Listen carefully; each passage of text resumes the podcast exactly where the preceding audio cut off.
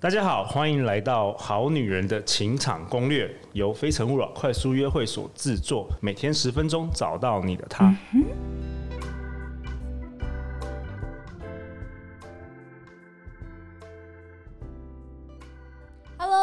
好，我是非诚勿扰快速约会的代班主持人，我是 Vicky。今天很开心又能来拷问陆队长一些有趣的问题了。那我今天的问题是。在你办过这个七年内八千多人参加的这这么多场聚会里面，有什么事情是让你印象最深刻的吗？OK，其实有一件事，我觉得深深改变了我某个人生观或世界观。嗯，大概在三年前，有一场活动发生了一件事。嗯，就是呢，三个小时之后，每一个女生。嗯，都跟我抱怨其中一个男生。OK OK，然后就是发生这件事，每一个女生都说：“哎、欸，陆，这是男生很奇怪，你不要再让他来了。”嗯，很奇怪。那男生到底做了什么事情？他们说呢，就是说在对话的过程中，男生就是会一直讲说：“哎、欸，你可以看这本书，你可以看这本书。”就是一直开始写不同的书名，开书单就对了。开书单，然后可能会一直喷口水。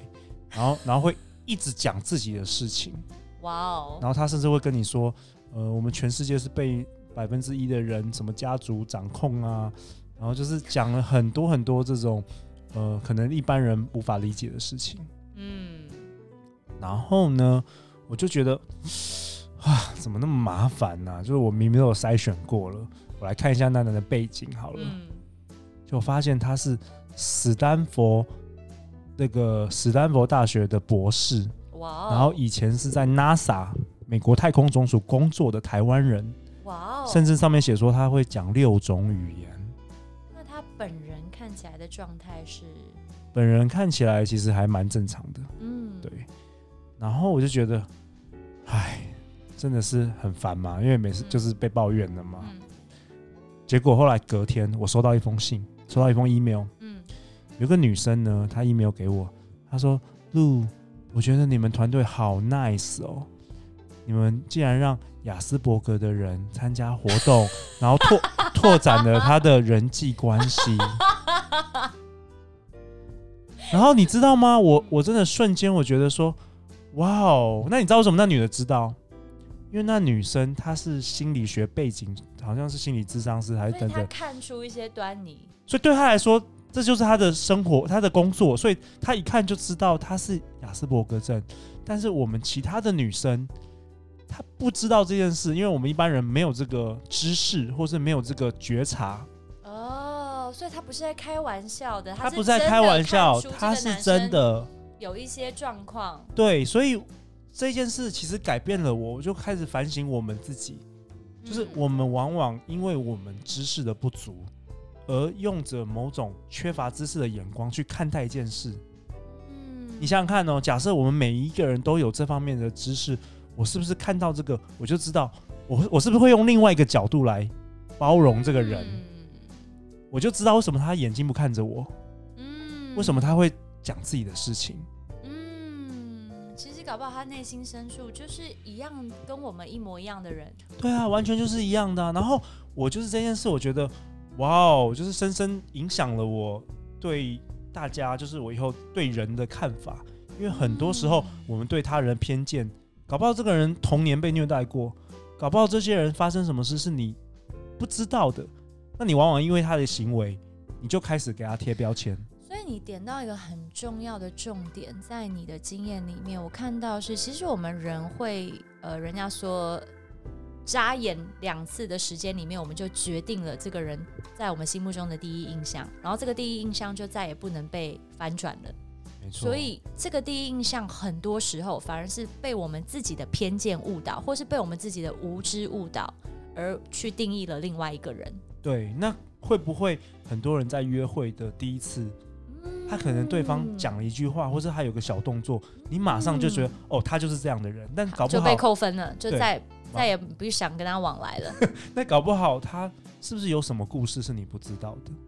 哎，所以这个很有趣哎。所以上一次我们讨论到标准这件事情，嗯，所以我们对人在设定标准的时候，是不是我们应该在认识第一个人的时候，先放下这些标准？我们应该给自己跟对方都多一点点的耐心跟时间，去真正了解那个人的本质，才来作为我们选择伴侣的依据。我觉得可能是，就是我发现我办了，就是我接触过那么几千人之后，我觉得我对人类的那个宽容度变得很宽。嗯，就是在跟我还没有办任何一场活动前，那个整个宽容跟包容度是天南地北。嗯，因为我什么样的人都看过了，什么样的故事我都听过了，什么样的行为我可能都看过了，我不再会一开始就审判，或是用我自己主观的。观念说哦，这个就是不行，那个就是不行，这个就是怎样，那个就是怎样，这就是不好。我会想，我会更好奇的问他们为什么，我会去思考为什么，什么样的经历，什么样的童年，让他们做出了这些事。嗯、那我觉得其实很多人在底层都是很好的人，嗯，都是很好的人，我们只是不一样而已。我觉得这真的是非常重要的一刻诶。其实很多人在设定。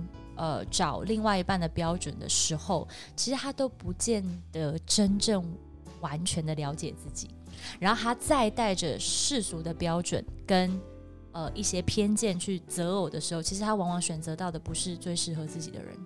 对啊，我们其实连自己都不了解。嗯，我活了那么久，我们对自己可能了解都有限。其实我觉得这样讲起来，《非诚勿扰》提供了一个非常非常棒的机会，因为在透过认识不同的人的过程，其实也在帮助我们了解自己。对啊，然后我再讲一个故事，就是之后啊，我还特别去找那男生，嗯，因为我对他好奇，我想要更了解他，嗯，然后他他给我很多新的知识，嗯，就是我有问他说，我说，哎，你知道？就是你有这样的就是情形吗？他说他知道，他说他缺乏一个能力，就是他在跟你讲话的时候，嗯，他没有办法读你表读你的表情。哦，他没有办法分辨你想听不想听，还是比如说你皱眉，我们一般人看你皱眉，我们知道说哦，你可能觉得怎么样，或是觉得他他他无法分辨，就他没有办法读你的喜怒哀乐。嗯，但是他跟我说，假设说你跟他说哦，我很伤心。他有同理，嗯，就是他有同理心，但是他无法，嗯、他缺乏了判断你的这个表情的这个能力，嗯，所以很多人会觉得他很怪。哦，那真的不是他的错。对，那嗯，嗯，然后他又跟我分享一个更更更，我觉得更有意思。嗯，他说，如果是一个天平，他在一端是，他有很有他有同理心，嗯，但他无法分辨你的那个状状态，嗯。他说：“有天平另外一端的人是，他很懂你在想什么，嗯，然后他很会 manipulate 你，但是他没有，但是他没有同理心，那才是更可怕的吧？”他说：“什么样的人会有这种特特质？连续杀人魔，嗯，或是什么美国五百大企业的那个执行长，嗯、有没有？啊、因为他们可能一次要 fire 什么五万人，嗯、五万，他他不可能他，他必须要做得出这样子的决定。对啊，他他们都能够做这，然后照样过他的每一天。嗯”不是他可以操弄你，像很多人他其实是心很坏的，但他很了解你，他知道怎么样可以操弄你，所以他可以表现出他非常了解你，也非常同理你，非常可以用你的情绪来达到他的他要的目的。对，但是他没有同理心，但其实他并不 care，所以这就是天平的两端。哇！但是我们一般女生常常会 fall in love with with 另外一种，对不对？哦，我好了解你哦，你为什么那么了解我？然后你知道我在想什么？但他可能是个 asshole。那对于这样子的状况，你会给女生们什么建议呢？也许我们应该多一点时间给自己，也给对方去了解彼此，看看彼此是否真的适合吗？还是我们有什么方式可以拿掉这些偏见的眼镜，去看待各种各样不同的人呢？我觉得对我来说啊，当你遇到的人、认识人够多的时候，嗯、其实你会越来越敏感。我觉得一般一般人认识人太少了，嗯，所以为什么我觉得办这活动，即便是六分钟，但是你又接触了新的一种类型的人。所以透过《非诚勿扰》这个活动，其实快速的认识不同的人，也帮助认识我们自己。在这个人际相较疏离的社会里面，其实反而是我们很需要的一种活动呢。对啊，这就是我办这个活动的目的，就是不只希望能帮你找到对象，嗯、更能够开拓你的世界观。因为我深深的透过这些活动，认识了那么多人，我的世界观变得不一样了，我对人的包容完全不一样了。好，那我们今天节目就到这样，很很谢谢 Vicky 老师，谢谢陆队长来当我们的代班主持人。如果你想要再一次听到 Vicky 老师来上我们节目的话，也麻烦写信给我们哦。OK，今天就这样子了，拜拜，拜拜。